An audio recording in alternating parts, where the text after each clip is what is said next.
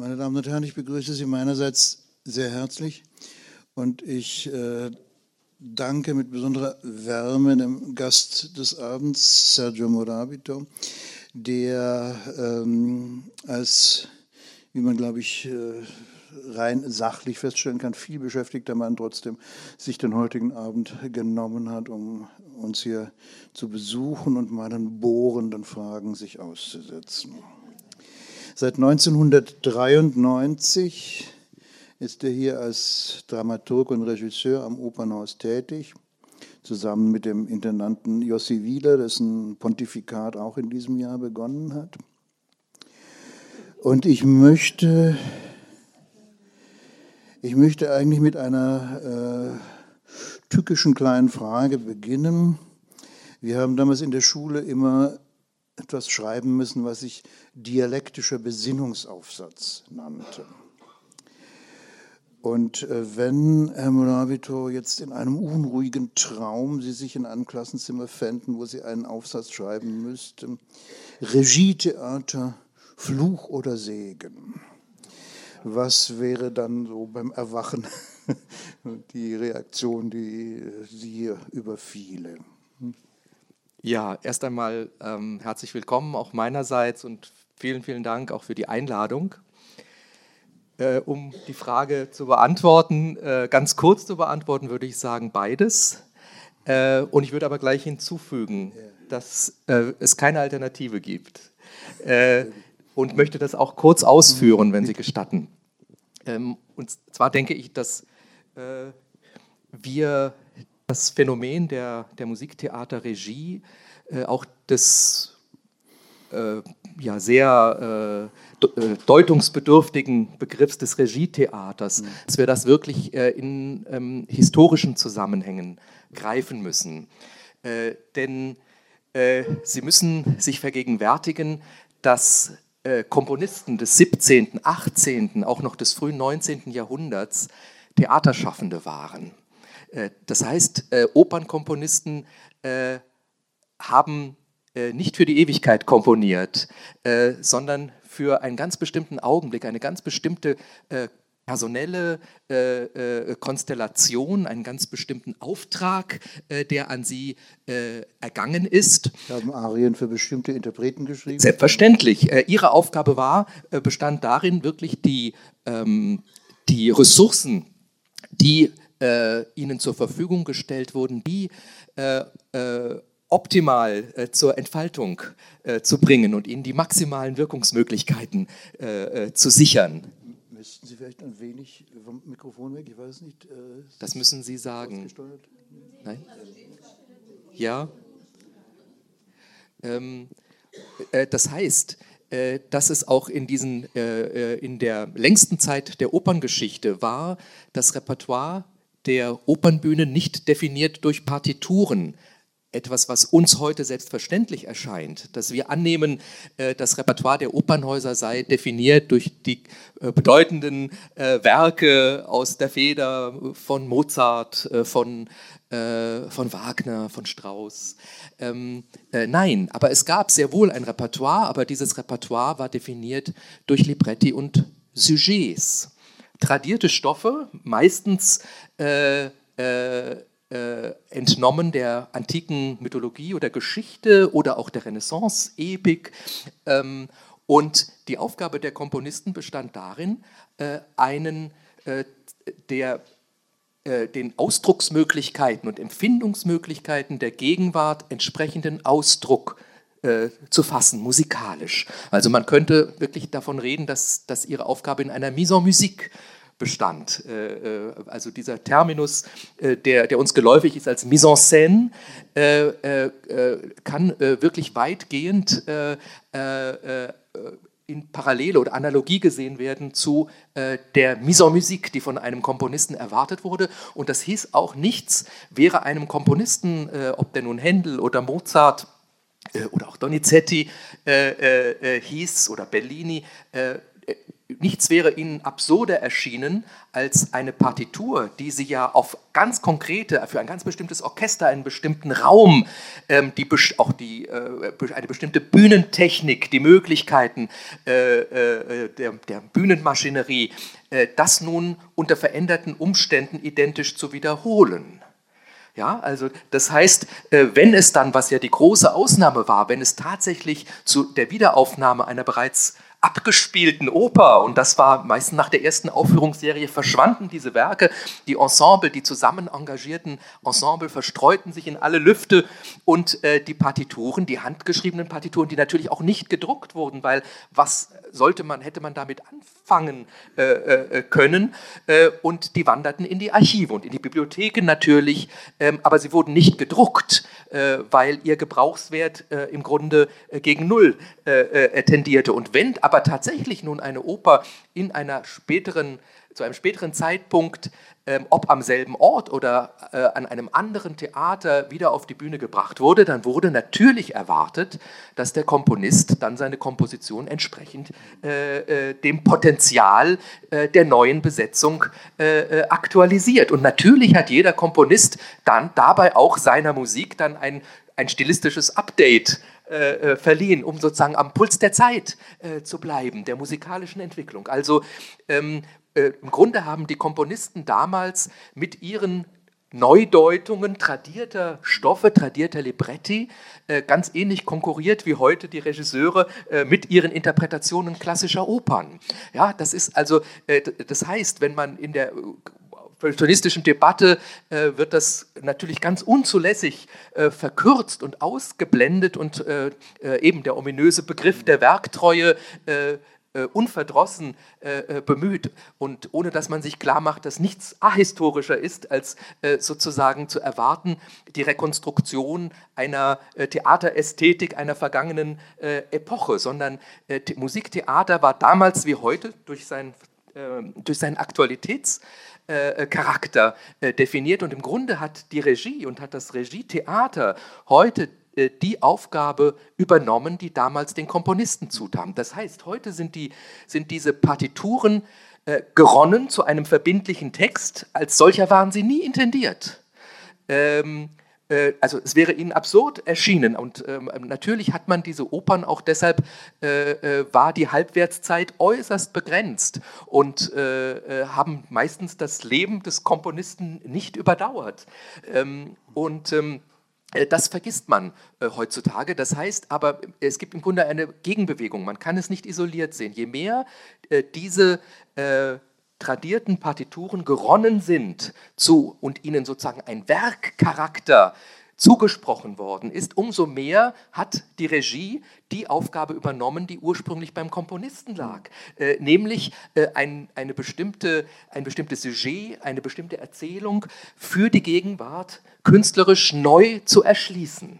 Und die Debatten, die sich heute sozusagen um das Regietheater äh, äh, ranken oder streiten, ähm, die finden Sie ganz genauso auch schon im 17., 18. Jahrhundert, äh, wo man empört äh, reagiert auf die vermeintlich übergriffige Komponisten, die sich also nun herausnehmen, äh, äh, Libretti zu kürzen, ähm, andere Dinge hinzuzufügen, sozusagen gegen den den tradierten Text äh, zu verstoßen, auch Mozart natürlich, also äh, äh, die Komponisten, denen damals aber auch genauso, wie wir das heute kennen, zum Vorwurf gemacht wird, dass sie den die Belcanto zerstören. Also das ist ein, ein Stereotyp der Operngeschichte.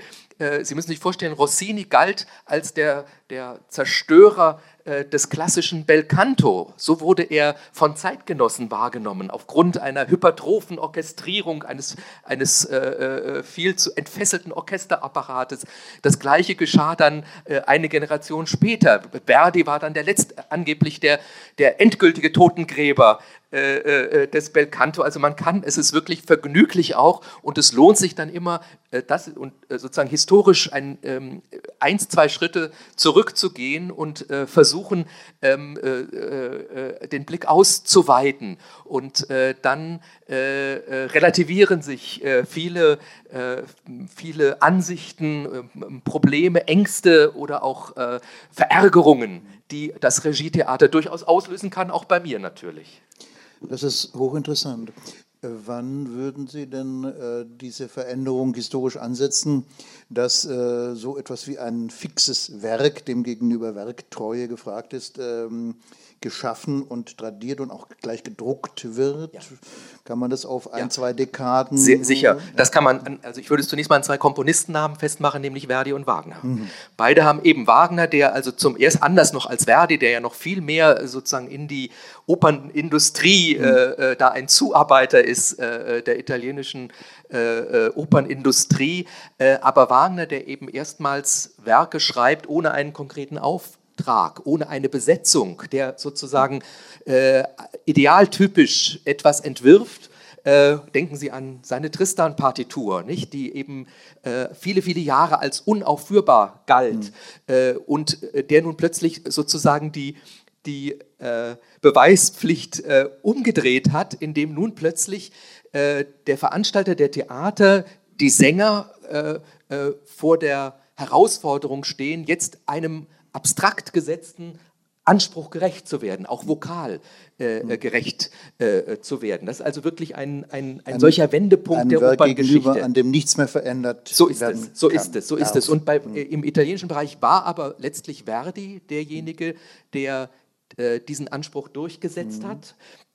Er äh, hat das sehr, sehr radikal gemacht, mhm. indem er sich ab einem bestimmten Punkt, im Grunde ab dem Rigoletto, äh, also das sozusagen die, der Höhepunkt seiner mittleren Schaffensphase, wo er gesagt hat, ja im Grunde ist diese ganze Oper ein einziges Werk, ein Un pezzo unico, ein, eine einzige Nummer und äh, es ist nicht möglich mit Rücksicht auf äh, bestimmte äh, äh Sängerengagements äh, die musikalische Substanz anzutasten. Und er hat es sozusagen, bei ihm ist wirklich der Wendepunkt auch, dass er anfängt, bestimmte Opern, die er äh, in früheren Jahren zur Uraufführung gebracht hat äh, und diese dann noch einmal überarbeitet, weil es hat sich erwiesen, dass diese Opern nicht lebensfähig sind äh, im Repertoire und er nimmt das zum Anlass, um diese Werke grundlegend zu revidieren. Also aber nicht um dieses Werk jetzt anzupassen einer konkreten ähm,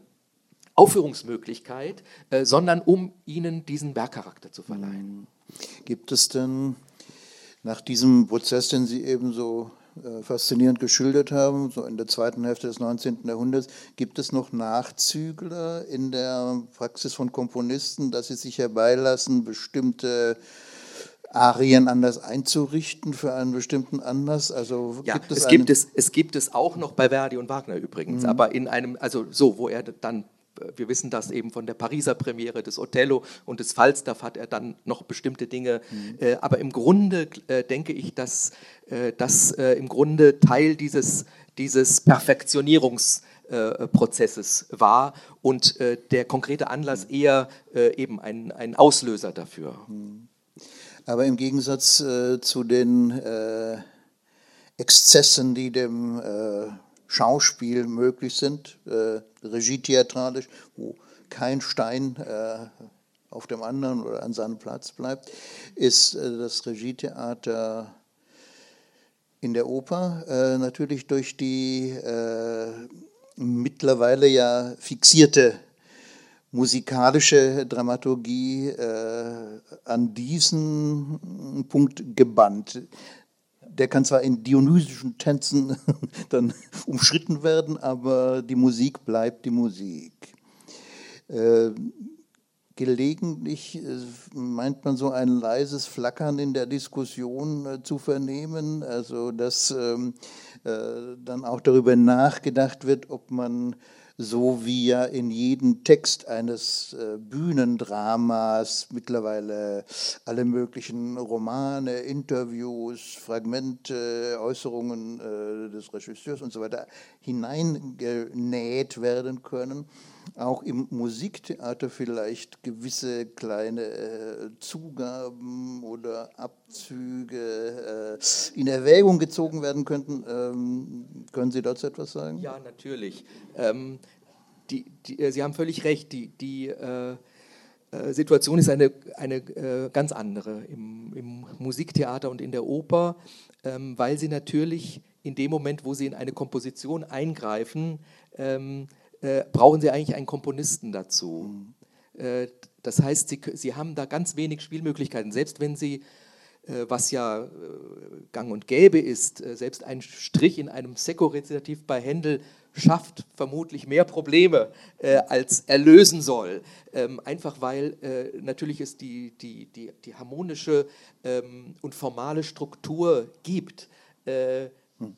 äh, an, an die man gebunden ist. Das heißt, diese, ähm, es, sind, ja, es sind eher an den Rändern, wo solche Dinge äh, oder solche Techniken des, äh, des Schauspieltheaters für die Oper produktiv werden können.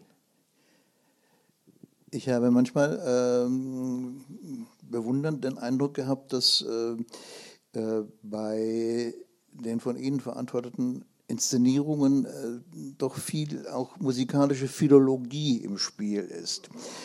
Das äh, ist dann eine zusätzliche Disziplin, die man sich auferlegt. Aber paradoxerweise gibt es dann auch an dem Punkt, wo es verschiedene Entstehungsstadien, verschiedene Varianten eines klassischen Operntexts gibt auch die Möglichkeit einer Variation. So haben Sie zum Beispiel die Ariadne auf Naxos ähm, so inszeniert, dass das Vorspiel, was dem historischen Entstehungsprozess entspricht, an den Schluss gestellt wird.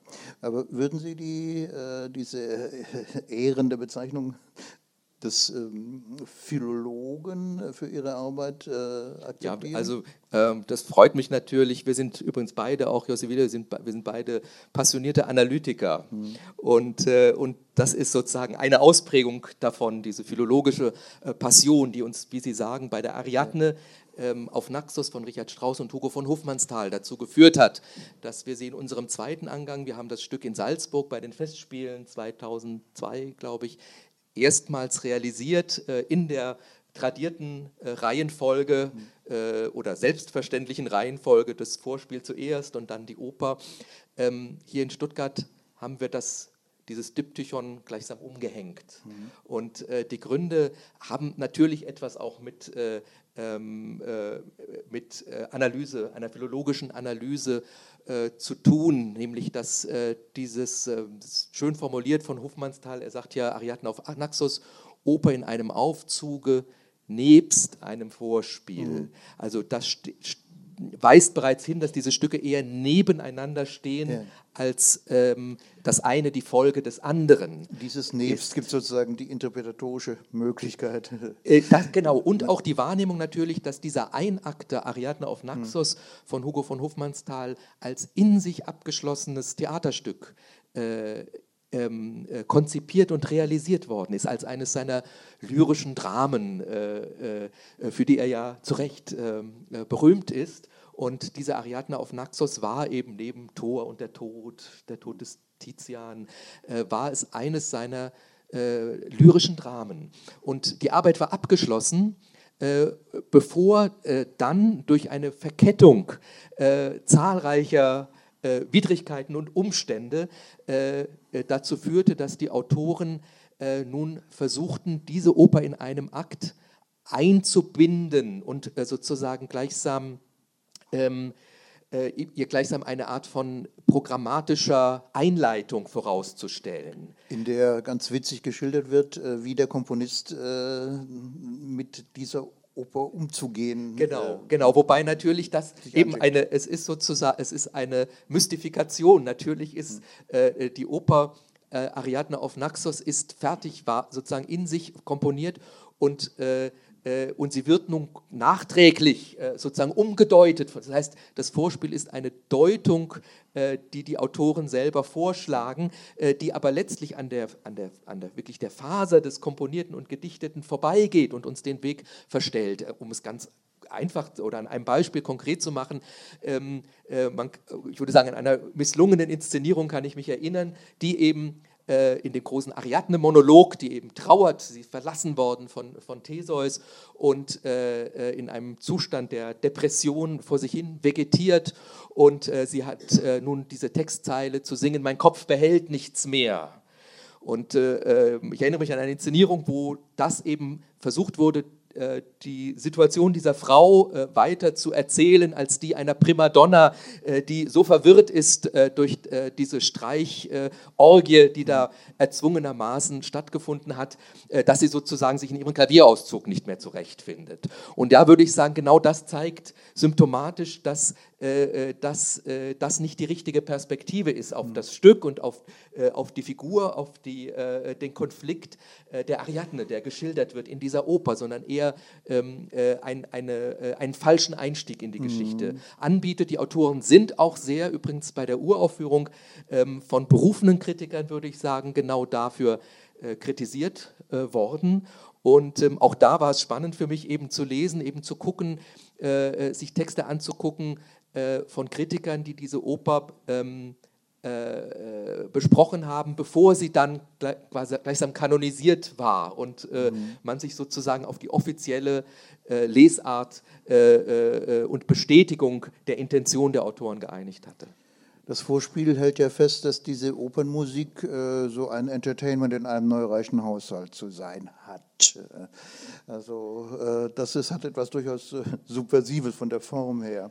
Aber es ist natürlich fatal, wenn, wenn man dann das äh, in die Oper selbst ja. hineinträgt. Ja, und, und man würde den, eben auch den Konflikt des Vorspiels, Sie haben es eben angedeutet, besteht darin, dass ein junger, genialischer Komponist äh, von einem banausischen Veranstalter und Mäzen gezwungen wird, ähm, seine eigene Oper zu verhackstücken, um Auftritte einer Unterhaltungskombo, würden wir heute sagen, äh, äh, zu ermöglichen. Und äh, äh, wenn wir jetzt aber zeigen, dass das Resultat äh, dieser, diese, ähm, äh, dieser Massakrierung von Kunst, wenn daraus dann resultiert, diese wunderbare Oper in einem Akt, Ariadne auf Naxos, kann man nur sagen, nur das eine kann stimmen. Hm. Äh, äh, und äh, das war eben sozusagen ein, eine Erfahrung, aber wir hätten es wohl, äh, wir sind ja eher ein schlechtes Beispiel, ähm, insofern, als wir ja eben, wie Sie sagen, wir versuchen ja wirklich den Werken nichts aufzustülpen, sondern wirklich äh, zu entfalten aus, aus dem Innern der Werke heraus, die aber natürlich nicht sich identisch sind. Also es geht uns genau darum, um diese, dieses Potenzial an, an, an, äh, an Offenheit, äh, an, an diskursiver Offen Offenheit äh, und assoziativer Offenheit, das herzustellen. Und das hat uns in diesem Fall zu diesem ja doch äh, gewagten Eingriff ja. geführt. Gott sei Dank, wir konnten sogar die Strauß-Erben-Gemeinschaft, die eigentlich nicht mich zu spaßen lässt, was Regietheater angeht, aber wir konnten, wir konnten diesen, ich weiß nicht, Enkel oder Urenkel von Richard Strauss, wir wir haben ihn eingeladen und, äh, und haben ihm das vor unsere Gründe vorgetragen. Und äh, äh, zu unserer großen, allergrößten Erleichterung äh, hat er dann die einmalige Genehmigung für diese Unternehmung äh, ausgesprochen.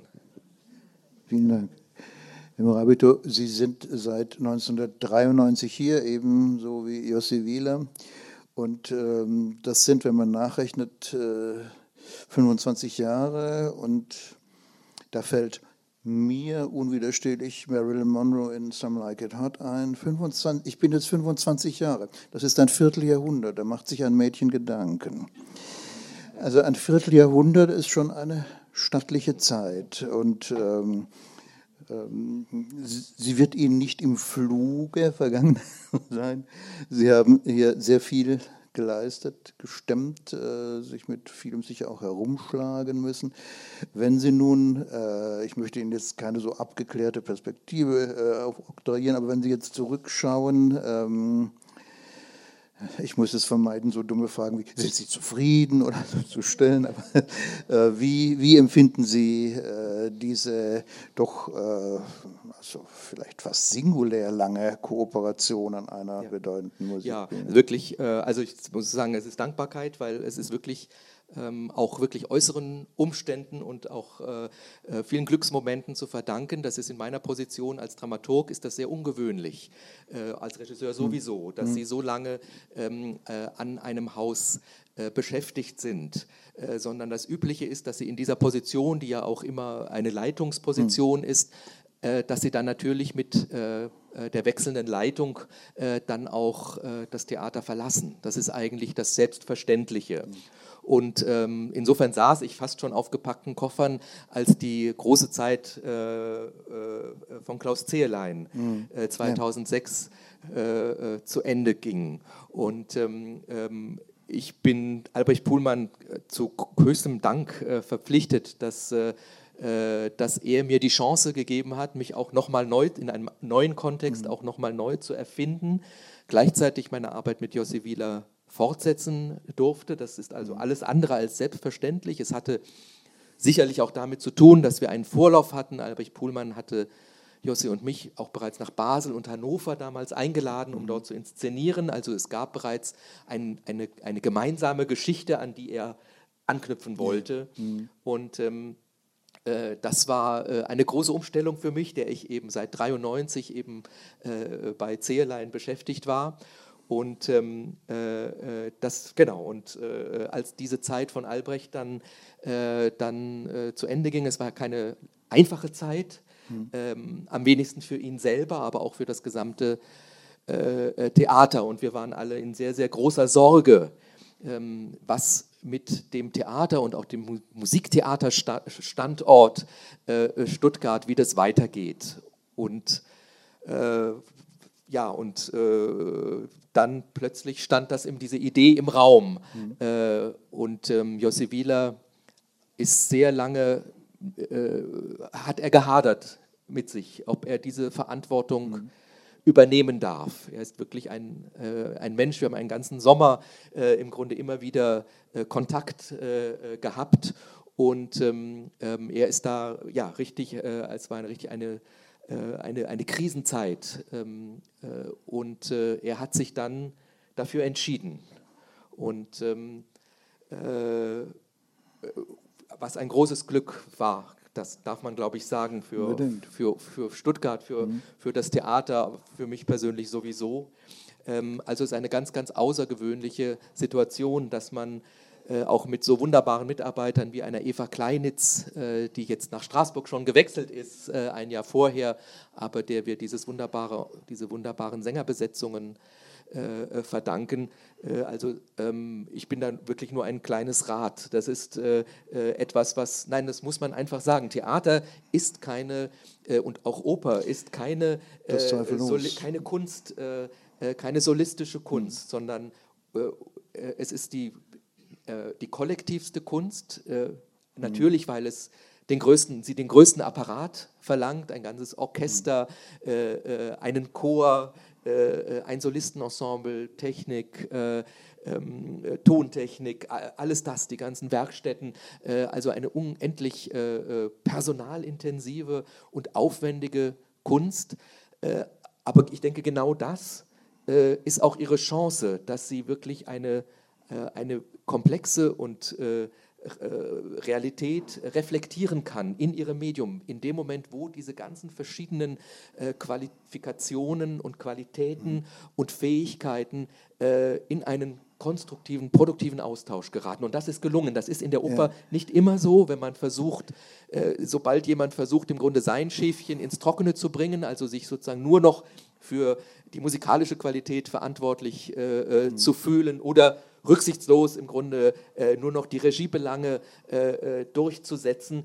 Ähm, ich sage immer, wenn, wenn man schon die Frage stellt, was ist wichtiger oder äh, grundlegender für die Oper, die Musik oder das Theater oder der Text oder die Szene, ich sage dann immer, wenn man diese Frage stellt, hat das Musiktheater schon verloren, äh, weil es äh, wirklich angewiesen ist auf den, den, den kreativen Dialog. Also gewiss ist ein gut funktionierendes Opernhaus ein Wunderwerk von äh, Maschinerie, aber ein klein wenig möchte ich diese sympathische Bescheidenheit doch zurückdrängen und sagen, es muss auch jemand geben, der all diese verschiedenen äh, Kräfte und Möglichkeiten, vorsichtig gesagt, ordnet oder ihnen etwas vorgibt. Und ähm, die diese hervorragende Zusammenarbeit über ein Vierteljahrhundert hat ja auch dazu geführt, ich habe in der Ankündigung dieses Abendgesprächs eine etwas verwegene äh, Formulierung gebraucht als Thema, über das ich mit Ihnen reden möchte.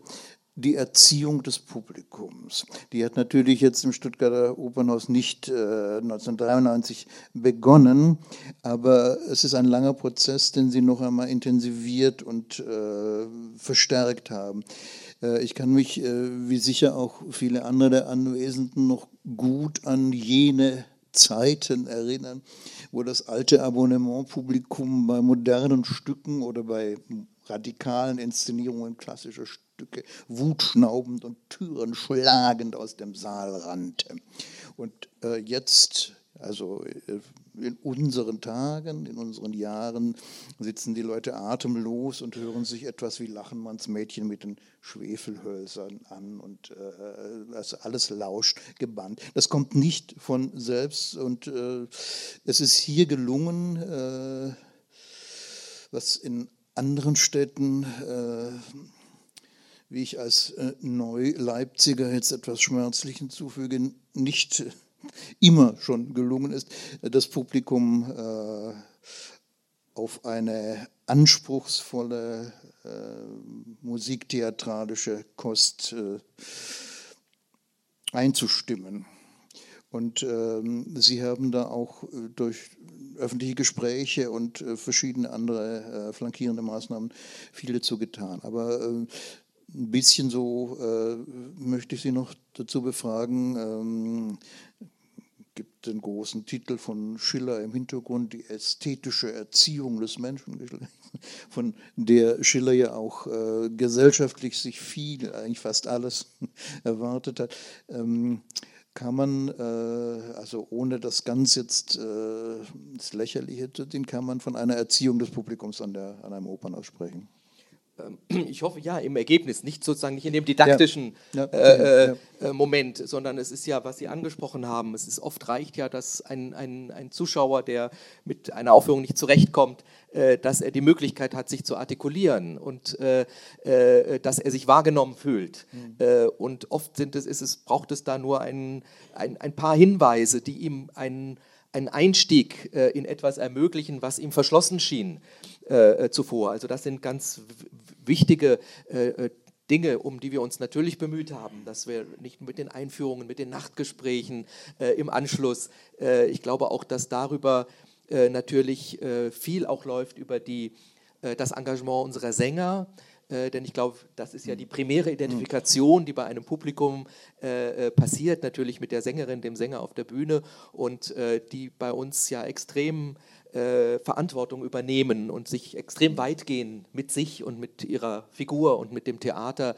Und äh, das spürt ein Publikum, auch ein Publikum, das dem eine Ästhetik vielleicht zunächst einmal fremd scheint, aber das, das begreift ein Publikum sehr wohl, dass da niemand zu irgendetwas gezwungen wird, dass hier Sänger nicht Erfüllungsgehilfen eines theoretischen äh, äh, Regiekonzeptes äh, sind, sondern äh, dass sie sich tatsächlich gemeinsam mit uns auf äh, eine Entdeckungsreise, eine Expedition äh, begeben und sich der natürlich auch aussetzen. Dass diese Art von Verausgabung, das ist, glaube ich, etwas, was viele, viele Zuschauer auch gewinnen konnte. Mhm.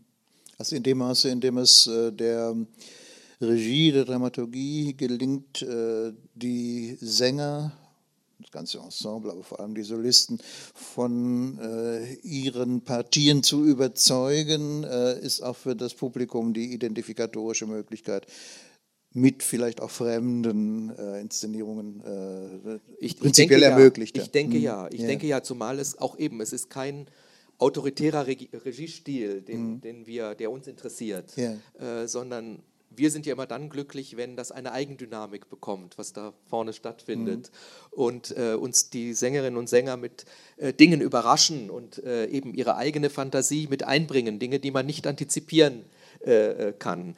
Und das ist für uns die, das ist die, die Freude, die, die, mhm. die uns unser Beruf macht. Also wir unterscheiden uns sicherlich von einem bestimmten Regisseurtyp, der möglicherweise das schon alles sozusagen im Kasten abgedreht, sozusagen im mentalen Kasten abgespeichert hat und nun das ganze Theater damit beschäftigt ist, dem jetzt hinter dieser Idealvorstellung hinterherzukommen.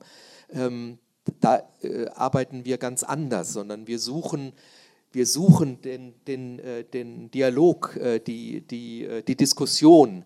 Ähm, wir versuchen natürlich, die Sänger zu stimulieren mhm. und äh, äh, zu coachen, so gut es geht. Aber ähm, genauso wichtig ist, dass sie dann auch spüren, dass sie wirklich, dass sie frei sind, also dass, sie, dass auch wahrgenommen wird, wirklich alles das, was sie anbieten, weil so ein Sänger äh, ähm, setzt sich ja aus, also das, und er muss sich geschützt fühlen äh, um etwas preisgeben zu können äh, von sich. Äh, und äh, ich glaube, das spüren unsere Sänger sehr schnell, dass sie mit Liebe äh, äh, beobachtet werden, dass sie ein, ein ganz, ganz differenziertes Feedback bekommen nach jedem Tryout, nach jeder Probe. und ähm, ja, und das setzt einen Prozess in Gang, der äh, uns dann irgendwann auch überrollt im besten Fall. Also ja. äh, das ist ein, zumindest die, das ist so die Utopie unserer Theaterarbeit. Die Oper ist ja eigentlich eine sehr subversive Form, also eine Domäne der aufs äußerste gesteigerten Leidenschaft, Liebe und Tod. Es fließt ständig Blut. Die Leute sitzen in Gefängnissen, werden gefoltert, äh, geben sich selbst den Tod, bringen äh, die geliebten Menschen um. Also ist eine große Steigerung von äh, Emotionalität, immer in Gefahr, an der Grenze des, der Ausdrucksmöglichkeit auch ähm, in die Lächerlichkeit abzugleiten. Es gibt wahrscheinlich keine Kunstform, die so viel in Karikaturen und äh, Pastiche äh, äh, dem Gelächter preisgegeben worden ist wie die Oper. Aber ich habe immer äh, sehr viel von dem Satz von Kafka gehalten, die Leute amüsieren sich, wenn jemand in der Oper auf der Bühne liegt und singt und lange stirbt. Dabei müssen wir unser ganzes Leben lang da liegen, sterben und noch dazu singen. Also hier wird von berufener Seite der Oper ein überraschender Realismus sozusagen der Gefühle attestiert. Aber äh, diese, diese Leidenschaftlichkeit, ich ähm, habe mir manchmal gedacht, darin liegt natürlich auch die Chance einer klugen äh, Operninszenierung äh, auch einem jüngeren Publikum gegenüber, hier etwas äh, darzustellen, was die, die Grenzen anderer künstlerischer Techniken auf äh, grandios äh, unbefangene und das Lächerliche nicht ganz scheuende Weise äh, darstellt. Ja, kann sie da nur bestätigen. Äh, und natürlich ist der Kolportageanteil, den Sie ansprechen, der ist, der ist natürlich virulent, der ist sehr, sehr hoch in den meisten Opern.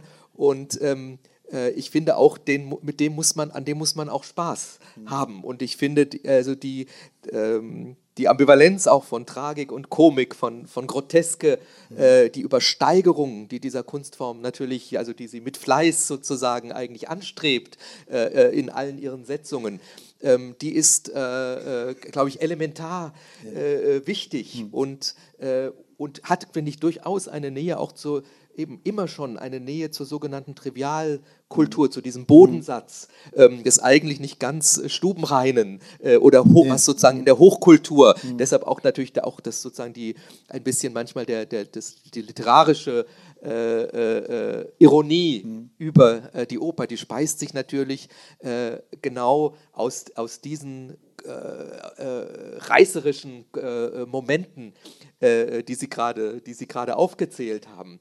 Ähm, äh, aber für uns ist das natürlich genau die Faszination, weil die Oper äh, eben da so voraussetzungslos die äh, äh, auf den unterschiedlichsten Ebenen mhm. eigentlich agiert. Mhm. Äh, erstmal natürlich auf dieser primär, also sinnlichen, teilweise äh, äh, äh, fast schon ja, äh, terroristischen Suggestion, der man unterworfen wird bei einer Musik von Richard Strauss äh, beispielsweise, in einer, oder bei Wagner natürlich. Ähm, äh, das ist das eine. Äh, aber natürlich ist es gleichzeitig das hochkomplexeste äh, Kunstwerk, das wir uns vorstellen können, in dem eben in dieser, diesen verschiedenen Schichten von Literatur, Theater, Raum, Szene,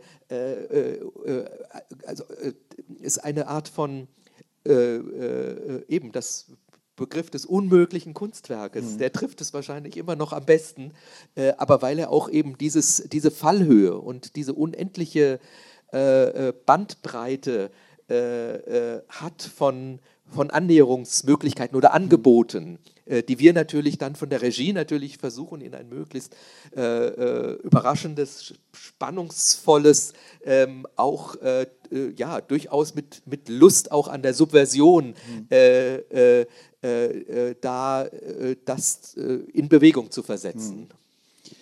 Diese, diese naiven Brachialität der Oper. Die gehört unbedingt, ja. also das ist, finde ich, ein ganz wichtiges Wert. Also mhm. ich bin auch manchmal etwas skeptisch, wenn man Oper zu sehr versucht, zu sublimieren mhm. und äh, äh, zu verinnerlichen, äh, sondern ich glaube, die theatralische Exaltation mhm. und äh, das äh, äh, aus sich heraus katapultieren, das, auch das Zirzensische, das Artistische, nicht nur sozusagen im Ziergesang mhm. der Koloratursopranistin, aber das ist, glaube ich, eine, ein ganz, ein, eine, eine ganz entscheidende Kraftbatterie dieses äh, eben Kraftwerks der Gefühle, wie Kluge das so schön genannt hat. Äh, diese, diese zirzensischen Grenzüberschreitung steht ja aber auch doch eine äh, ungewöhnlich äh, hohe in die Form eingebaute Selbstreflexion gegenüber. Also äh, es wird immer wieder zu Recht darauf verwiesen, dass die erste Oper, die wir historisch wirklich äh, als ganze und große fassen können, 1606 Monteverdi ein Orfeo war und Orpheus ist der Sänger.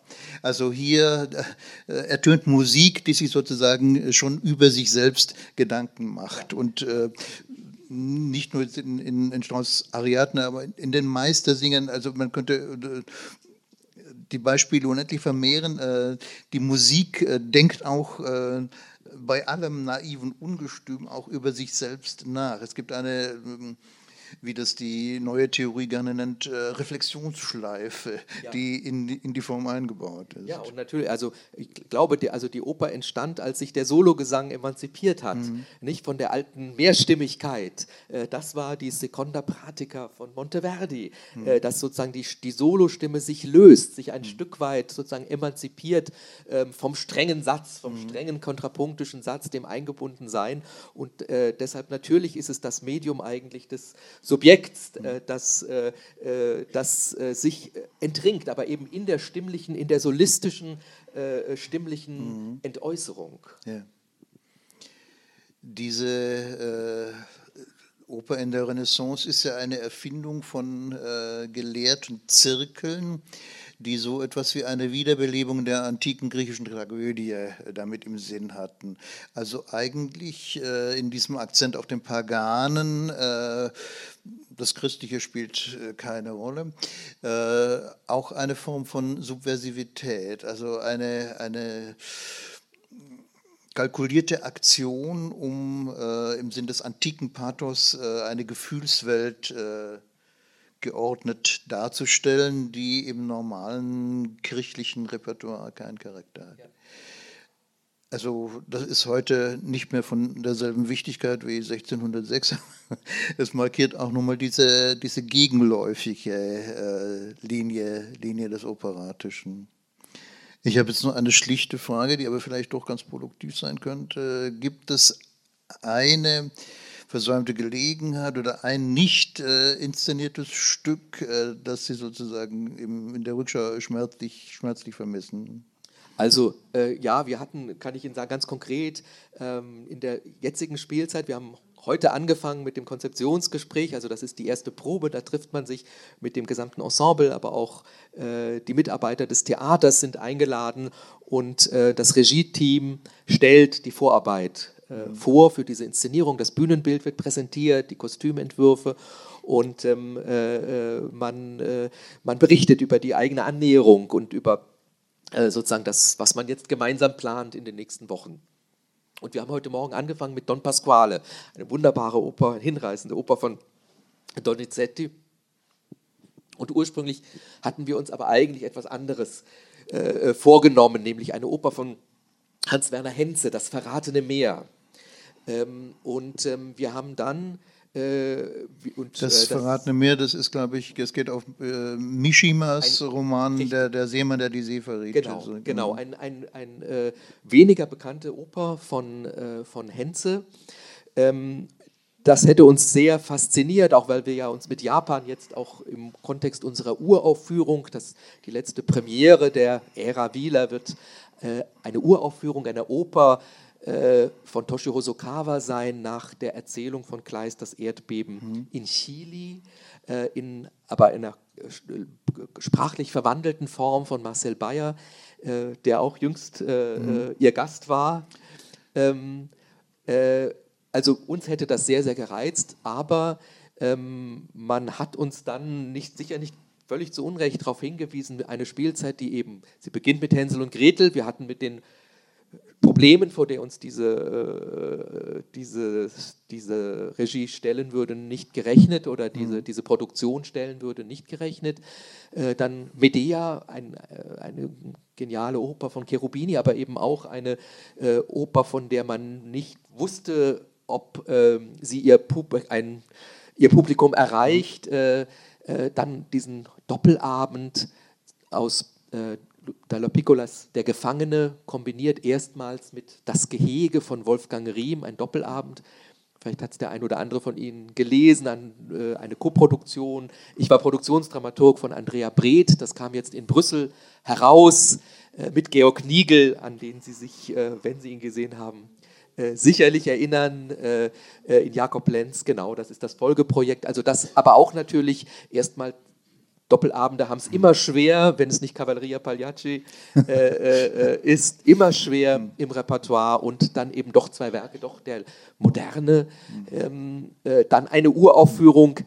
Äh, und da hat man gesagt, so ein bisschen müsst ihr auch äh, sozusagen auf die Kasse gucken, dass die ja, Kasse stimmt. Ja. Und Aber wie hat man sich das konkret vorzustellen? Sie haben äh, diskret gesagt, Mahn hat uns darauf hingewiesen. Wer, ja, wer das ist natürlich, ja, das ist natürlich die Aufgabe des, äh, unseres geschäftsführenden Direktors des Zentralbereichs, äh, der natürlich die äh, gewisse, Finanzen im Auge haben. Gewisse Austarierung des Spielplans so ist es, So ist es, mhm. so ist es. Ja. Und äh, insofern haben wir dann eben umdisponiert und diesen, diese Henze-Oper zunächst mal auf Eis gelegt. Ja, also ich hoffe innig, also ja. Sie werden kaum jemanden finden, der sich für einen schönen Don Pasquale so begeistern würde wie ich, aber das ist natürlich etwas, was ich auch sehr gerne einmal hier sehr hörte. Da wir jetzt ein bisschen äh, auf die aktuellen Inszenierungen äh, gekommen sind, wie wird es weitergehen mit Hänsel und Gretel?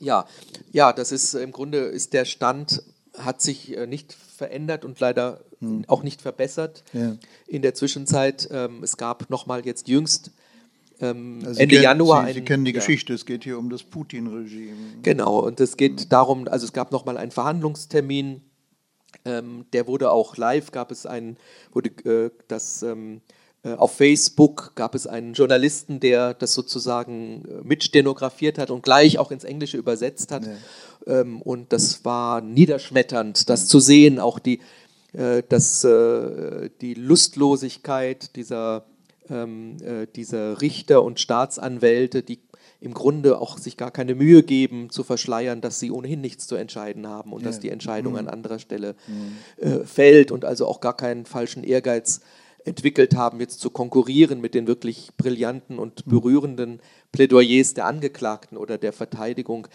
ähm, sondern einfach schlicht das, was wir schon vorher wussten, nämlich dieser Hausarrest, der über den Regisseur Kirill Serebrennikov verhängt wurde, ist jetzt verlängert worden bis nach den Wahlen. Das wussten wir aber schon vorher, bis nach den Präsidentschaftswahlen, ähm, weil er, man da möglicherweise Unruhen ähm, befürchtet und äh, ähm, äh, den, die man sozusagen jetzt einfrieren möchte, in, indem man ihn einfach in dieser beklagenswerten Situation äh, weiter einsperrt äh, äh, zu Hause.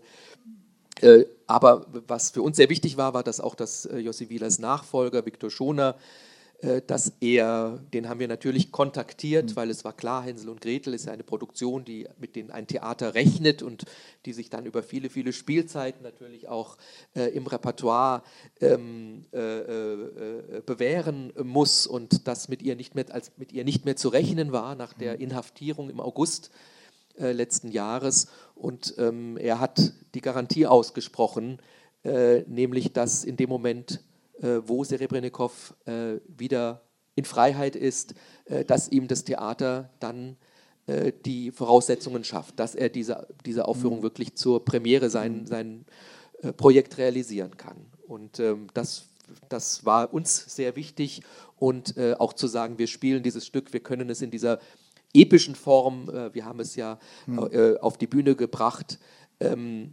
in Mittelpunkt stand natürlich dieser, dieser wunderbare Film, den er in Afrika und Stuttgart bereits abgedreht äh, äh, hatte. Aber das war klar, das ist etwas, äh, das ähm, äh, ist außerhalb dieses Aktualitätsbezuges nicht, nicht darstellbar. Und wir sind sehr, sehr dankbar natürlich, dass das Stuttgarter Publikum mitgegangen ist, weil es gab natürlich Unkenrufe auch nach, dann nach der Premiere, äh, ja, das, wie soll das attraktiv sein, wie soll hm. das, äh, wie will man damit elf Vorstellungen äh, füllen hm. ähm, und das Stuttgarter Publikum hat das äh, bewiesen, äh, dass es verstanden hat, worum es geht, äh, mit größter Empathie, größter Anteilnahme, wirklich eine Solidaritätskundgebung nach jeder Aufführung, ein Applaus, den wir bei sonst bei Götterdämmerung oder bei Tosca vielleicht äh, äh, erleben und der unser aller äh, Bemühen geschuldet war, äh, sozusagen das da nicht einfach zur Tagesordnung überzugehen, sondern wirklich auf diesen Skandal aufmerksam zu machen. Es ist eine ernste Angelegenheit, meine Damen und Herren. Trotzdem möchte ich ähm, Sie noch ein wenig äh, verschmitzt auf diese Formulierung in Stuttgart und Afrika äh, hinweisen. Das ist Globalismus. Ein russischer Regisseur dreht in Stuttgart und Afrika. Mir kam vorher noch eine Frage, weil ich das in so schöner Erinnerung habe, diesen Doppelabend Schönberg-Janacek, äh, die glückliche Hand und Schicksal. Ähm, war das kein großer Erfolg, weil Sie vorher sagten, das hat es immer schwer, so solche, also ja, wenn es nicht gerade Genau, ich glaube, da kommt noch erschwerend hinzu, dass bei eben, also bei, bei Schönberg duckt sich doch ein gewisser Teil äh, äh, des traditionellen Publikums gerne weg. Was hier äh, gar nicht äh, notwendig gewesen wäre eigentlich. Nein, ne? natürlich nicht. Nein, das ist von einer malerischen Opulenz und, und, genau, äh, äh, wunderbar mhm. wirklich ähm, realisiert. Ähm, trotzdem auch selbst äh, Janacek hat es schwer, das muss man, mhm. das muss man sagen, obwohl er wirklich ein ja wirklich anerkannt ist als einer der größten Opernkomponisten, nicht nur des 20. Jahrhunderts. Äh, dennoch äh, ist es wirklich schwer, damit Säle mhm. zu füllen, auch in Stuttgart. Das, das, muss, man, das muss man leider sagen. Mhm. Uns war es trotzdem wichtig, weil das war ein Stück, was sozusagen die Welturaufführung sozusagen zeitgleich in Brünn und das war ein nachgelassenes ja. äh, ah. Stück, posthum äh, nachgelassenes mhm. Stück äh, und äh, es wurde dann äh, zeitgleich in den 50er Jahren, ich glaube 58 in Brünn und Stuttgart, uraufgeführt. Ähm, und da gab es die, diesen Anknüpfungspunkt und äh, äh, genau, und wir haben uns diese Kombination mit diesem anderen Künstlerdrama mhm. Äh, äh, von, von Schönberg ja. ausgedacht. Also gut, dann mag das Stuttgarter Publikum in diesem Punkt noch nicht hinreichend erzogen worden sein. Auf jeden Fall ist es eine Großtat, das hier aufzuführen. Die, ähm, die letzten Jahre haben ja äh, ohnehin neben äh, den äh, immer wieder geliebten und auch immer wieder originell zu inszenierenden Klassikern eine ganze Reihe von Entdeckungen und Wiederentdeckungen gebracht, was ich auch besonders äh, eindrucksvoll finde. Also ich war nachdem ich äh, hier L'écume des Jours äh, gesehen hatte, geradezu beschämt, dass ich von diesem Komponisten noch nie etwas auch nur gehört hatte, äh, also über ihn, seinen ja. Namen, seinen Namen ja. gehört hatte. Und ähm, dass mit einer Inszenierung wie der von ähm, Alevis La Juive äh, sozusagen auch eine ganze äh, Opernepoche wieder, wieder entdeckt wird, und zwar die, die von dem eifersüchtigen Wagner so äh, äh, giftig bekämpft wurde, die Meyerbeer-Epoche. Ja. Also das ähm, ja. äh, liegt solchen ähm, Entdeckungen oder Wiederentdeckungen ein gewisses äh, Konzept zugrunde, ein quasi didaktisches Konzept, oder sind das, sind das einfach Zufallsverliebtheiten oder ja, da kommt die Wahrheit sicher, in der Mitte? Da, ja, da kommt natürlich auch immer viel, viele Aspekte hm. äh, äh, zusammen, die einen dann auf so eine Spur führen. Aber manchmal denke ich schon drüber nach. Also ich, als Kind wollte ich Archäologe äh, werden. Und äh, ich glaube, diese Entdeckerfreude oder diese Goldgräber hm. äh, äh, ähm, das, das hat mich, glaube ich, auch in diesem Beruf nicht verlassen. Das, ist, äh, das scheint mir die ideale ähm, berufliche Voraussetzung für den Dramaturgen, eine, ein, ein unerlöster Traum äh, archäologisch äh, vorzugeben. Äh, gibt, es, äh, gibt es einige so begonnene Grabungen, äh, über die Sie uns vielleicht noch äh, berichten können? Also gibt es irgendwelche Terrains der Operngeschichte oder auch zeitgenössische äh, Opern, die, wie sagt man neudeutsch, die Sie auf dem Schirm haben? Ja, also es gibt äh, wirklich äh, das Övre von Riem, wobei mhm. da sind wir einfach in, dem, in der Zusammenarbeit mit Andrea Breth, wo wir das Gefühl auch haben, dass äh, sozusagen das, äh, das muss sie mhm. machen. Mhm. da hat sie sozusagen das wie sagt man, da hat sie den, den Vortritt. Äh, mhm. Deshalb, äh, yeah. da, das war uns äh, sehr, sehr wichtig.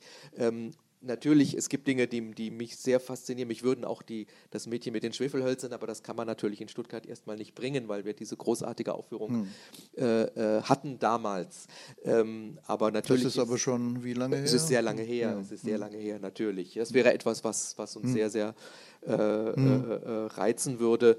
Ähm, ich äh, muss sagen, ich habe jetzt ein paar Dinge dadurch, dass wir im Bereich der Barockoper, mhm. Bellini war uns mhm. ja ganz wichtig, ja. Äh, wie Sie alle wissen. Mhm. Ähm, äh, Im Moment überwiegt bei mir eigentlich die Neugier auf eben unerforschtes yeah. äh, Terrain. Also jetzt nicht gleich den nächsten Bellini zu planen, mhm. obwohl äh, uns das großen Spaß machen würde, sicherlich. Äh, sondern wirklich jetzt äh, ähm, sich neuen Herausforderungen Unerforschtes historisches Terrain oder äh, zeitgenössisches?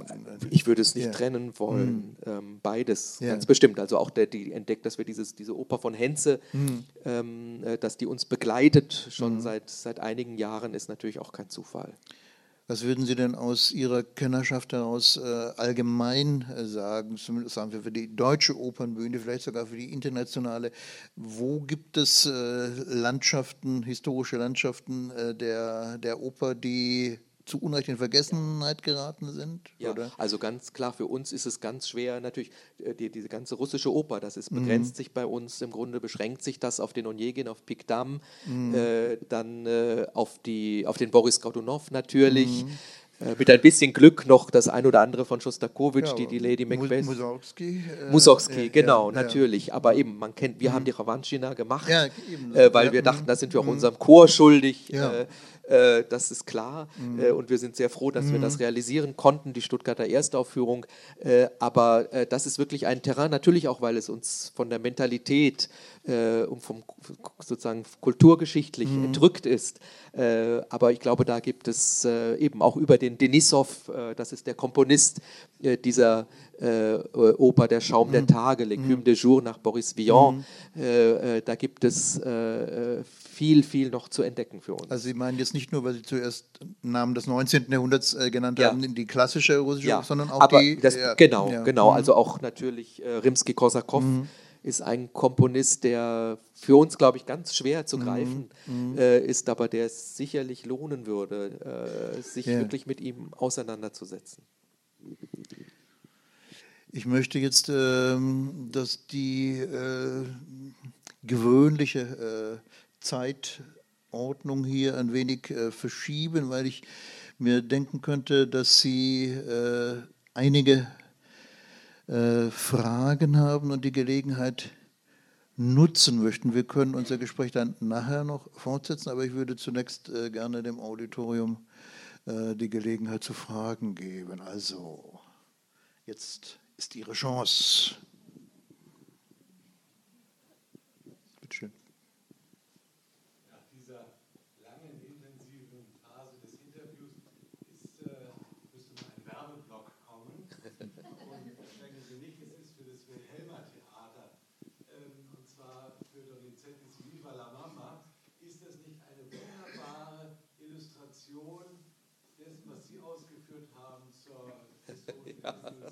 Absolut. Zur theatralischen Exaltation, zur Philologie, sind auch Übertitel von Herrn Morabito zu sehen.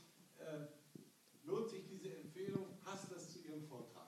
Ja, unbedingt. Das ist ein schöner Hinweis. Das ist eine Art Backstage-Comedy äh, äh, aus der Zeit Donizettis ähm, und wo natürlich auch eben in einer äh, kolportaghaften Überzeichnung eben die Sitten und Unsitten äh, des damaligen Operntheaters ausgestellt werden. Und äh, natürlich, wo es genau um die gleichen Dinge geht, wie also da ein, äh, eine Oper, äh, äh, ja, die, die wie sagt man, die, die, die, Passionsweg einer Oper, die, die sozusagen massakriert wird und die letztlich gar nicht aufgeführt mhm. wird, weil das, das Ensemble es vorzieht, abzutauchen. Ähm, äh, äh, und ähm, ja, also insofern ein wunderbarer Hinweis natürlich. Ein, ein Anschauungsmaterial.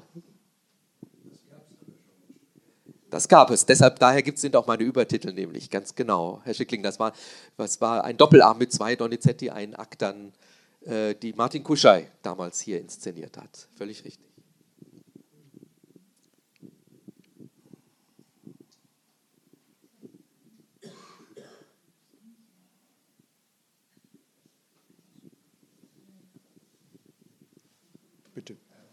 Entschuldigung.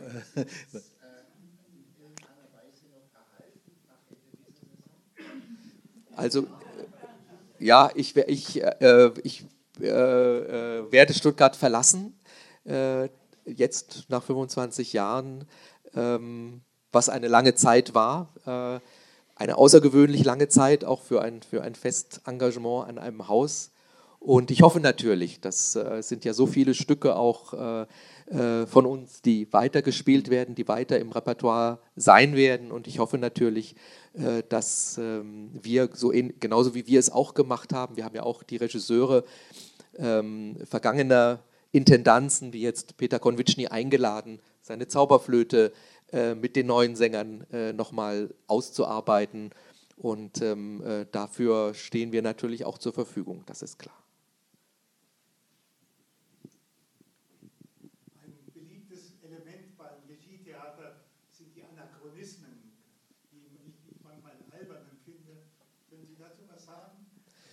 Ja, auch mit Anachronismen ist es ja so eine Sache. Also, die berühmten äh, Wagner-Inszenierungen, wo Wotan im Frack. Äh, ja, ja. Das, das, liegt ja schon äh, an Menschenalter zurück. So ist es. Aber ich meine natürlich, ich meine, der Anachronismus beginnt, wenn bei Shakespeare in Macbeth ist von Kanonen die Rede. Die gab es gar nicht zu Macbeths Zeiten. Stört Sie das auch?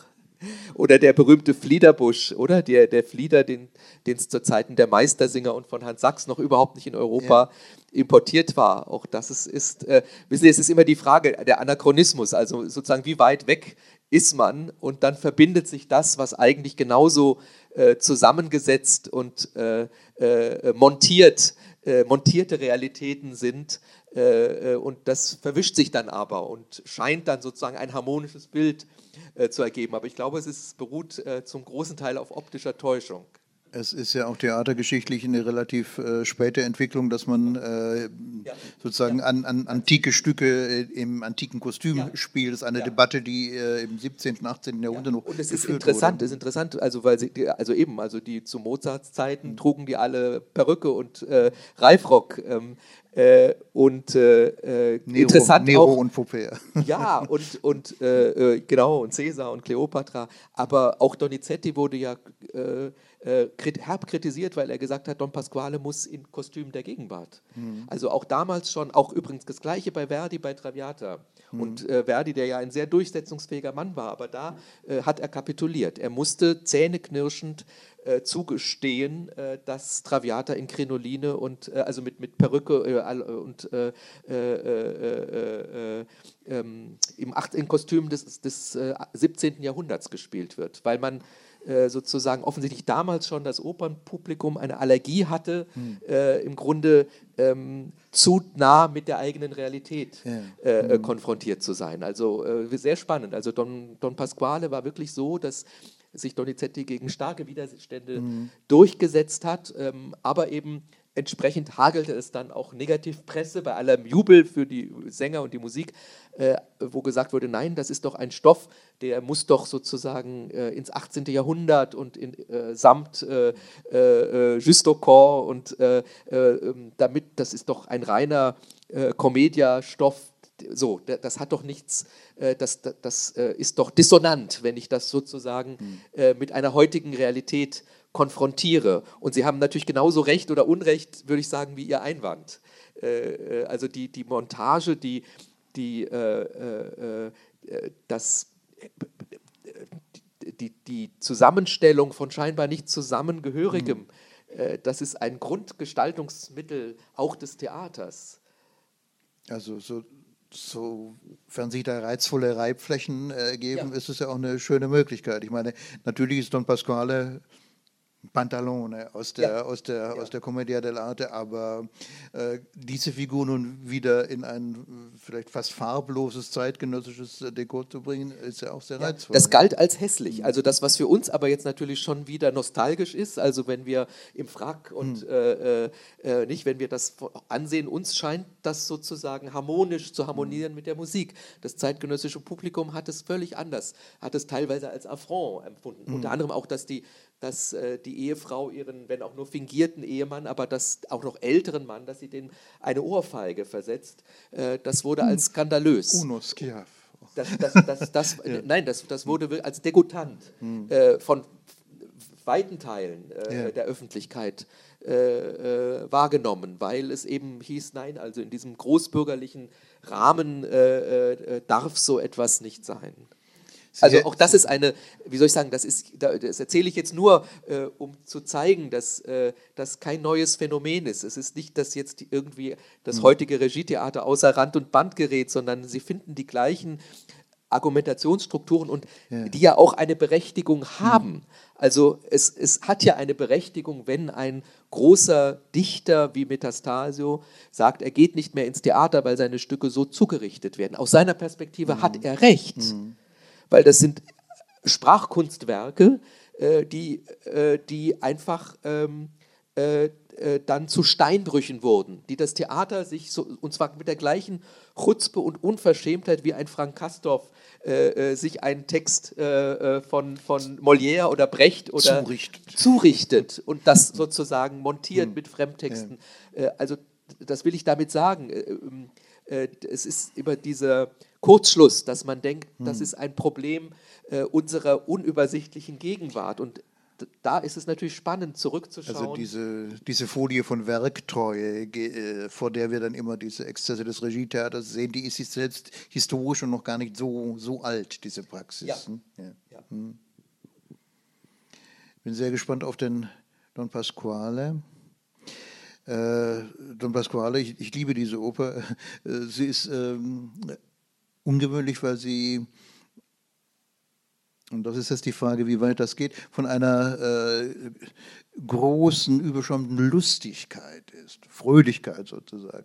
Es ist eine äh, kleine Intrige, die eingefädelt wird. Es ist ein Stoff im Grunde aus der antiken Komödie. Ein alter Mann maßt sich an, sich in eine junge Frau zu verlieben, die natürlich schon längst in einen jungen Mann verliebt ist. Und um das Glück der jungen Liebenden äh, sicherzustellen, äh, muss man so mit äh, verschiedenen intriganten Eingriffen eben den alten Mann äh, zum Bewusstsein seiner Verblendung führen. Das geschieht mit drastischen Mitteln, mit der Ohrfeige, mit unendlichen Rechnungen für Hüte und Kleider. Und, ähm, und hier bekommt äh, dann äh, in der ja, man kann schon sagen, Demütigung der, der Titelfigur, diese, diese, diese sehr, sehr lustige Buchvorstück, dann doch wieder auch eine gewisse Schwärze. Ja, Jetzt wird das bei Ihrer Inszenierung Natürlich. eine. Ja. Nein, ich, also äh, ich glaube, man muss auch noch sozusagen einen Schritt zurückgehen. Es ist wirklich so, äh, eben nicht die Liebe des Alten, die sozusagen am Anfang mhm. steht, mhm. sondern äh, es geht darum, dass äh, er im Grunde sein Vermögen zusammenhalten will und äh, äh, eine eine äh, passende Frau mhm. äh, für seinen Enkel, der aber der einzige Verwandte ist, ausgesucht hat, aber die lehnt er ab. Mhm.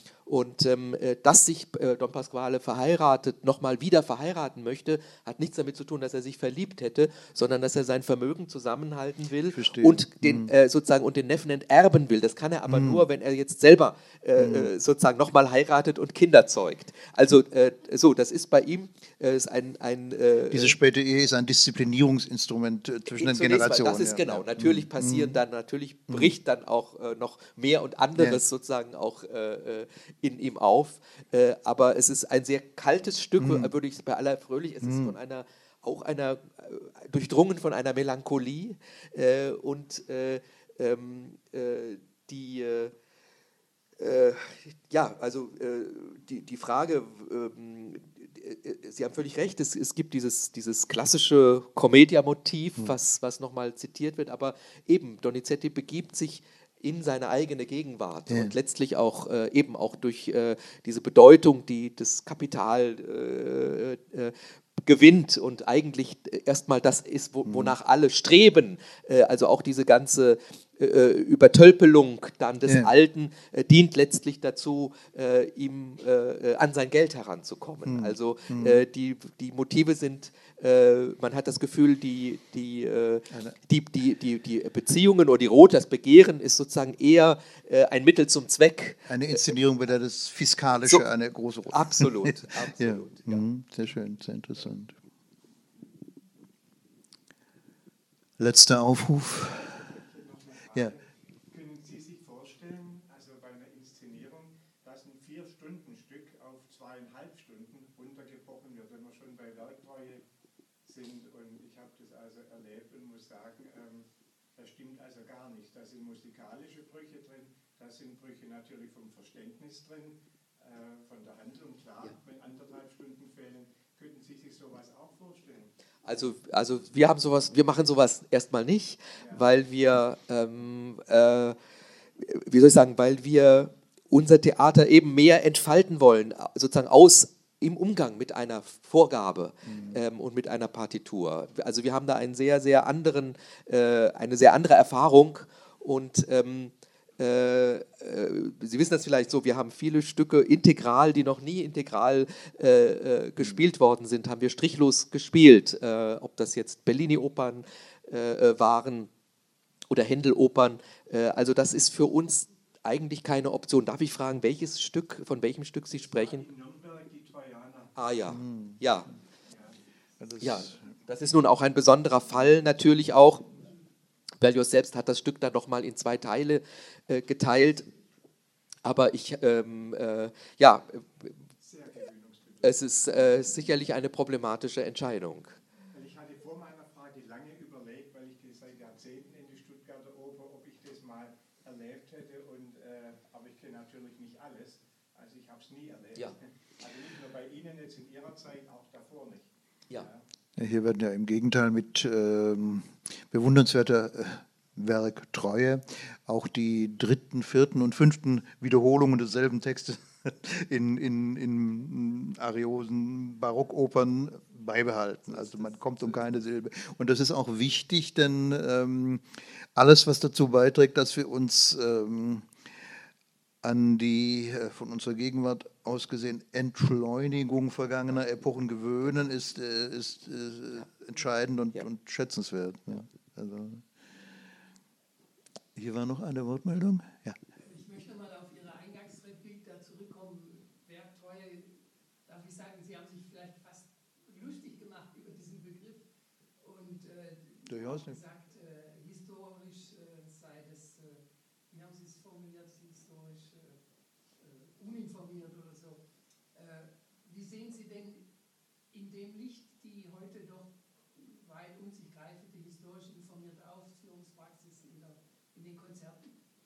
Ähm, ich finde, dass wir verdanken den ganz wesentliche Impulse, das ist überhaupt keine Frage der alten Musikbewegung, äh, äh, natürlich. Äh, trotzdem muss man, und das sagt eigentlich auch, also auch ein Anoncourt hat äh, äh, das immer äh, unterstrichen. Er sagt trotzdem, wir machen in der Gegenwart Musik. Äh, das heißt, Sie dürfen nicht, das historisch Informierte ist, finde ich ganz, äh, äh, an, kommt niemand mehr vorbei, äh, auch kein sozusagen äh, Traditionsorchester mehr vorbei. das ist klar und wir, auch wir in Stuttgart, wir investieren viel in die Kompetenz unserer, unserer Musiker. Ähm, eben was äh, barocke Spieltechniken, Artikulationstechniken angeht, das ist keine Frage. Äh, trotzdem ist es natürlich auch eine, äh, eine, äh, eine Industrie, also selbstläuferhaft.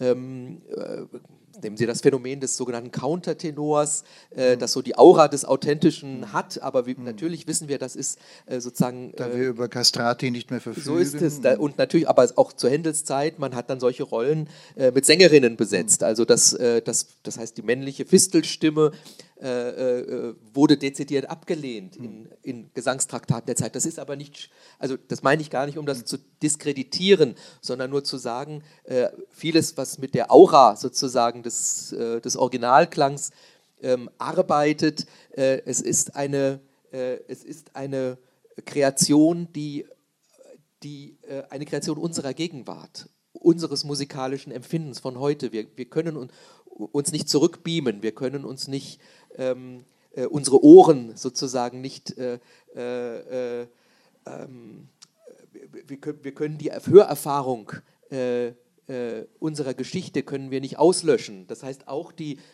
moderne Aufführungs- oder die historisch informierte Aufführungspraxis basiert ja auch auf einem auf zeitgenössischen Erfahrungen. Das finde ich wichtig zu unterstreichen. Aber ich finde, sie darf auch nicht zum Dogma werden. Wir haben jetzt eben, wenn Sie Ariodante gesehen haben, mit einem Dirigenten Giuliano Carella, für den das ein großes Wagnis war, sich auf dieses äh, Werk einzulassen, weil ähm, sein Repertoire ist eigentlich die italienische Oper, hm. äh, äh eben äh, äh, Belcanto, Verdi, Puccini und ähm, äh, ich, finde es ich finde es maßstabsetzend, äh, seine musikalische Interpretation, die das alles im Kopf hat äh, und äh, trotzdem einen eigenen Zugang äh, mhm. zu dieser alten Musik ähm, findet und erschließt, der beispielhaft ist. Also auch ein Anoncourt hat immer gesagt, ob ich moder auf modernen oder historischen Instrumenten spiele, ist gar nicht das Entscheidende. Es geht wirklich um, hm. es geht um die Musik und es kann äh, sozusagen die richtige Voraussetzung, es kann ein Weg sein, äh, aber auch äh, man darf ihn nicht verabsolutieren. Ja, man darf vor allem, glaube ich, nicht der Illusion verfallen, es könne so etwas wie eine äh, ähm, nicht mehr hintergehbare, authentische, äh, historische Aufführungspraxis heutzutage geben. Natürlich hat es einen hohen Grad von Artificialität, äh, denn äh, es gibt eben keine Möglichkeit, äh, in einer Zeitkapsel äh, zurückzufahren und das authentische Klangerlebnis in unsere Gegenwart zu holen. Also die wichtigen Impulse, die äh, die musikalische Aufführungspraxis äh, dieser Historisierung äh, verdankt, sollten nicht darüber hinwegsehen lassen, dass, ähm, dass auch hier ein relativ arbiträres Moment dann im Spiel ist. Ne? Man setzt das, was man nach geduldigen Forschungen, aber eben doch äh, äh, mit einer gewissen Willkür äh, sich ausgesucht hat als äh, historische Aufführungspraxis, äh, als, als neuen Maßstab. Das kann sehr produktiv sein, aber, ähm, aber es kann auch rasch fetischisiert werden. Natürlich, und das ist aber das ist auch nicht schlimm, aber auch wenn sich die frühen Arnoncourt-Aufnahmen von Monteverdi-Opern, hm. Äh, nicht wo sozusagen luxurierend, sozusagen Basso Continuo-Apparat, das hm. klingt dann für uns heute nach 30 Jahren also man denkt dann schon eher an Richard Strauss mitunter. Also das ist äh, äh, äh, mhm. auch sozusagen, ähm, äh, auch das ist ein, das meine ich, es ist, äh, äh, es ist geschuldet der, dem historischen Augenblick und entstanden aus dem historischen Augenblick heraus. Und eben jeder, jeder alte Musikspezialist und Dirigent wird Ihnen etwas anderes sagen, was sozusagen äh, verbindlich ist, welches das richtige Tempo ist und äh, wie die Temporelationen sind. Aber äh, auch da hat jeder äh, seine eigene Wahrheit, die eben dann eben auf, mhm. auf Interpretation äh, beruht.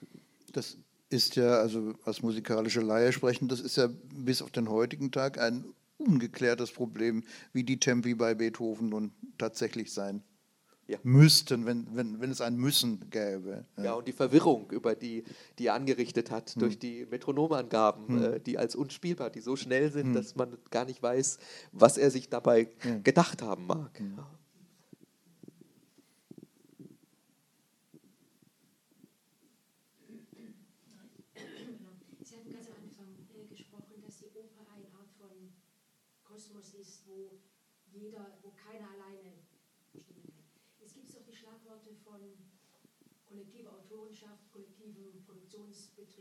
Flache Hierarchien. Ist das etwas, womit die Oper arbeiten kann? Ich würde sagen, ja. Äh, ich würde sagen, das ist auch Jossi Wieler gelungen ein Stück mhm. weit hier äh, in Stuttgart. Ähm, der Opernbetrieb äh, und das scheint wie eine Art Paradox zu sein, aber er neigt immer wieder dann zu ganz starren Hierarchien. also Sie, Sie wissen das, also solche ähm, emblematischen Führerfiguren, hätte ich fast gesagt, wie, so wie es Dirigenten eine Zeit lang äh, äh, waren oder auch ähm, Regisseure. Ähm, in unserer Erfahrung lähmt das eigentlich das produktive Potenzial, was ein kollektives ist. Und äh, das war die Ambition von Jossi Wieler, dass er wirklich, äh, dass äh, jeder Mitarbeiter in seinem Beitrag äh, wahrgenommen wird, gefördert wird und äh, ähm, äh, als wichtig erachtet wird. Jetzt aber gar nicht sozusagen als eine Art pädagogische Erziehungsmaßnahme, sondern aus dem Bewusstsein heraus, dass das Endergebnis abhängig ist, wirklich von den, von den Fähigkeiten und Fertigkeiten jedes Einzelnen und dem Engagement jedes Einzelnen, der, der beteiligt ist. Und sei es nur in, einer, in der Schuhmacherei oder in der Rüst, äh, äh, äh, ähm, bei den Rüstmeistern, ähm, aber eben auch jeder Musiker im Orchester, jeder, jedes Mitglied des Chores, äh, dass tatsächlich eine, eine ähm, äh, individuelle Verantwortung äh, und ein individuelles Engagement übernommen wird für den Abend. Nun, beim Chor ist es ja für den äh, Open Line noch am unmittelbarsten ja. sichtbar, als ja. vor allem wenn es so ähm, durchchoreografiert ist und äh, äh, ein so starkes schauspielerisches Element enthält wie in den meisten Inszenierungen. Vielleicht wollten Sie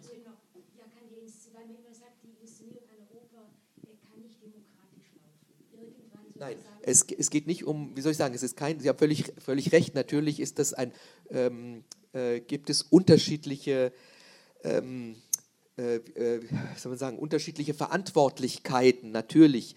Ähm, äh, aber ähm, also vielleicht könnte man sagen, demokratisch kann es schon sein, aber eine im strikten Sinn repräsentative Demokratie muss herrschen. Also wenn jemand einmal sozusagen äh, innerhalb des Kollektivs äh, eine Position eingenommen hat, dann kann man nicht über jede seiner Entscheidungen äh, ja, abstimmen. Natürlich, und natürlich gibt es Vorgaben, das ist ja klar, äh, es müssen ästhetische Koordinaten werden natürlich durch, äh, durch den Bühnenraum, äh, durch die Kostüme, äh, das passiert alles dann vor dem ersten Probentag, natürlich. Und äh, der, der, Sängerin, der Sänger, die Sängerin des Chores oder des Solistenensembles, sie stellen sich natürlich zur Verfügung, aber der Unterschied besteht dann wirklich darin, ähm, benutze ich ihn nur als eine Art äh, Erfüllungsgehilfen mhm. oder Statisterie für meine eigene äh, geniale Konzeption äh, oder suche ich den Dialog und, und versuche ihn zu involvieren und sich zu artikulieren und sich zu verhalten zu dem, was wir anbieten.